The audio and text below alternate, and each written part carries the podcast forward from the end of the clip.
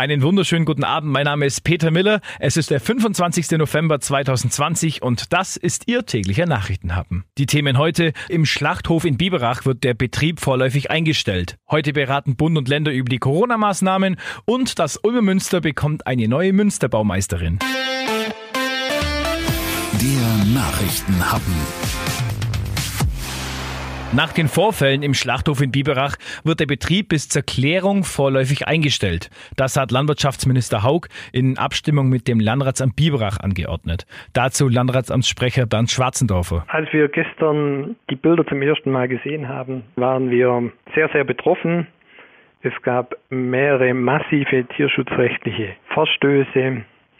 Insbesondere konnten wir Fehlschüsse sehen nicht funktionierende Bolzenschussgeräte und damit auch nicht ausreichend betäubte Rinder.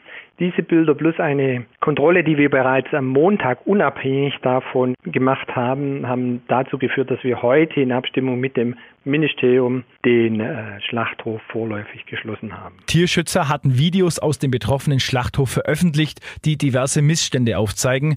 Mehr Infos zum Fall finden Sie auch auf donau3fm.de. Der Nachrichtenhappen Coronavirus.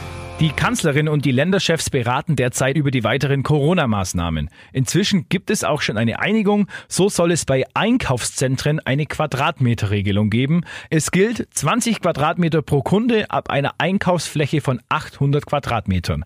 Donau 3 FM-Reporterin Jasmin Becker, welche Einzelheiten sind denn noch bisher so bekannt? Der Teil Lockdown soll wahrscheinlich nicht nur bis kurz vor Weihnachten verlängert, sondern auch verschärft werden. Nur noch maximal fünf Personen aus zwei Haushalten sollen sich treffen dürfen. Teil-Lockdown bedeutet auch, dass Restaurants, Museen oder Schwimmbäder erstmal weiter geschlossen bleiben, so SPD-Chefin Esken. Wenn wir jetzt weiterhin auch den Betrieben den Betrieb verbieten, dann müssen wir die auch entsprechend unterstützen. Die Novemberhilfe soll also praktisch zur Dezemberhilfe werden. Unsicher ist bisher noch, was dann zwischen Weihnachten und Neujahr mit den Restaurants passiert. Wenn die Regeln gelockert werden, zählt das dann auch für die Branchen, die betroffen sind. Der Nachrichtenhappen. Das Beste zum Schluss. Ulm hat eine neue Münsterbaumeisterin. Sie heißt Heidi Vormann und war zuvor Architektin bei der Gemeinde in Bamberg.